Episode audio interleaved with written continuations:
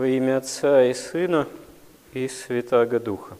Человеку любому свойственно иметь много попечений о чисто земных делах, о добывании хлеба насущного. И все это берет начало еще с Адама и Евы, потому что фактически сама история земной цивилизации в ее таких обозримых пределах берет начало с грехопадения. И когда происходит в Адаме и Еве, еще наших прародителях, разрыв отношений с Богом, то человек лишается вот этого прямого общения с Богом, как с жизнеподателем. Если в райском таком состоянии человеку было все дано, и не надо было в поте лица добывать хлеб, а земля при этом не давала еще терниев и волчцов, сорняков, можно сказать, вот, что затрудняет вообще добывание пропитания человеку, потому что в условиях именно таких падших бытия человеку приходится все время преодолевать некие трудности, связанные со стихией, там, с климатом, с вредителями, опять же, сорняками, с непогодой, опять же, с покушениями там, других, можно сказать, народов или противников, или варья какого-нибудь, или нашествия, да, вот иноплеменников. И так всю историю человеческого рода, вплоть до наших дней – вот, и хотя плоды научно-технической, так сказать, цивилизации, они меняют картину мира, сейчас в современном развитом мире возникает вообще проблема, которой раньше фактически и не было. Человек как работник перестает быть нужен. То есть уже во многих производствах задействованы автоматы, роботы, они настолько сейчас уже механизируются, что рабочие руки перестают быть нужны перестают быть нужны. А как же быть, ведь современное такое, так сказать, капиталистическое или посткапиталистическое, постиндустриальное устроение хозяйства, оно же все равно подразумевает предложение товаров и услуг, извлечение прибыли, а чтобы приобретать товары и услуги, нужно их оплачивать. Чтобы их оплачивать, нужно самому где-то, как известно, работать, чтобы получать для этого средства. И вот таким образом современная цивилизация только с одной этой проблемой уже заходит в тупик, уже даже некоторых развитых странах начинают предлагать ввести некое для всех там пособие, выдавать ежемесячно какую-то сумму, а человек может уже тогда и не работать нигде а на эту сумму как-то существовать, все-таки приобретать то, что элементарно необходимо. Но все равно это оказывается все как-то под вопросом, потому что, опять же, идейное такое содержание производства современного, оно все-таки подразумевает именно спрос и предложение, удовлетворение этого спроса. А в то же время есть даже фотографии, ну, к примеру, когда где-то на каких-то площадках, там, неиспользованных, там, ну, к примеру, взлетно-посадочных полосах, в недействующих аэропортах стоят, например, масса новых автомобилей, тысячи и тысячи, которые оказались не проданы и не востребованы. И они обречены таким образом пропасть, потому что раз их не утилизировали никак, ну, не продали, а уже все – такого рода механизмы, они годик другой постоят, и все, уже никуда не годятся. Груда металла. А не проданы. Конвейер остановить нельзя, вот, раздать там бедным нищим тоже нельзя, не продать нельзя, выбросить так просто нельзя. Ну, фактически идут да, вот, на выброс таким образом. Вот такой диковатый парадокс существования именно вот современного типа хозяйствования в современной цивилизации, в современном мире.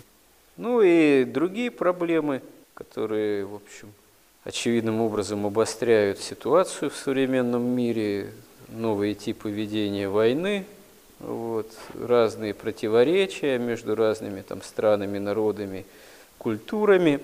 Все это приводит к войнам, беззакониям, там, так называемому терроризму, столкновениям и так далее и тому подобное. Вообще, конечно, выйти из всего этого порой тупика, человек, он законным образом каким-то нравственным, без пролития крови, без беззакония не может. Именно по причине греховности, с которой человек сам, человечество бороться оказывается не в состоянии без помощи Божией, не имея веры, а главенствовали бы именно такие нравственные установки, были бы во главе заповеди Божией, наверное, можно было бы из любого тупика найти выход. Ну, вот как, например, жития святых отцов дают нам примеры, порой удивительные, которые, можно сказать, ну, просто они иного качества бытия выпадают из таких обычных, привычных норм жизни, как один афонский старец приводит такой эпизод, когда один монах решил посетить своего бывшего старца, ну, от которого он в свое время как-то ушел, не сложились у них отношения, вместе они подвязались, там, вдвоем, втроем, в одной из келий афонских, а потом как-то разошлись. И вот по прошествии какого-то довольно существенного времени этот монах, который помоложе, решил навестить этого старца, проведать его, потому что давно о нем что-то не слышал – вот, собрал там разных припасов, гостинцев, приходит, попутно заходит там в соседнюю килю, спрашивает про этого старца, он говорит, да что-то давно его не видно было, хотя, ну, вроде там несколько недель назад дым поднимался. Наверное, все-таки он там жив, вот, ну, из, из печки, там, из трубы. Ну, тот обеспокоенный приходит в келью, келья стучит, старец не отзывается. Вот долго он там стучался, потом все-таки как-то вошел и видит, что старец лежит на Адре больной, там еле живой, вот, но живой, и говорит ему, слушай, напрасно ты пришел, вот. вот ты пришел сюда, зашел, ворвался, и ангел, который мне служил, он ушел, он исчез. Я теперь остался вот без ангела. Так что давай, спасибо, конечно, что ты пришел, но ступай и, в общем, не тревожь меня, потому что, ну, вот я вот обхожусь таким образом. Ну, то есть такой пример чудесного смотрения Божьего, промысла Божьего, когда монах больной, старый, уже остался один, некому было за ним следить, не оказалось у него там учеников, послушников, и вот непосредственно Господь послал ангела, чтобы тот ему служил, помогал в его каких-то элементарных нуждах, потому что он сам уже не мог как-то себе самому даже послужить из-за своей немощи, болезни, такого преклонного возраста. То есть, на самом деле, очевидно, что если человек имеет веру и старается Богу послужить, то Господь, как действительно Отец Небесный, Он может и чудесным, и каким угодно образом человеку и помочь в его земных нуждах, и даровать э, пропитание, и ангела послать, чтобы кто-то послужил вместо другого человека, раз человека не обрелось. Таких Примеров в жизни святых отцов их много.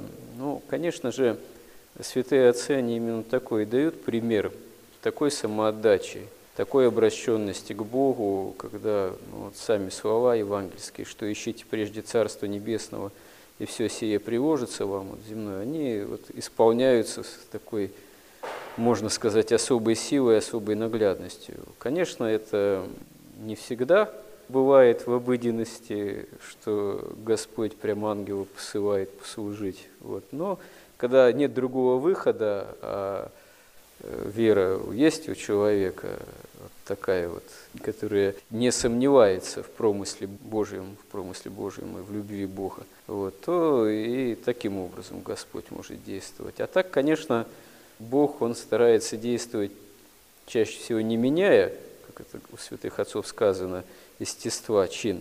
Ну, то есть, если Бог хочет, Он может и естества чин изменить, действовать чудесным образом, но чаще всего это не нужно, потому что излишние такие чудесные проявления, они могут иметь отрицательные следствия для самого человека, человек может возгордиться. Поэтому Господь рад и помочь естественным таким образом, а когда и чудесным. Но очень многое зависит от самого человека, точнее от наличия веры в нас и от того, чем мы руководствуемся. Исключительно стремлением только к земному или именно небесные заповеди евангельские для нас являются приоритетом. Тогда и устроение земных дел у нас могло бы складываться наилучшим образом. Господи, помоги нам во всем этом. Аминь.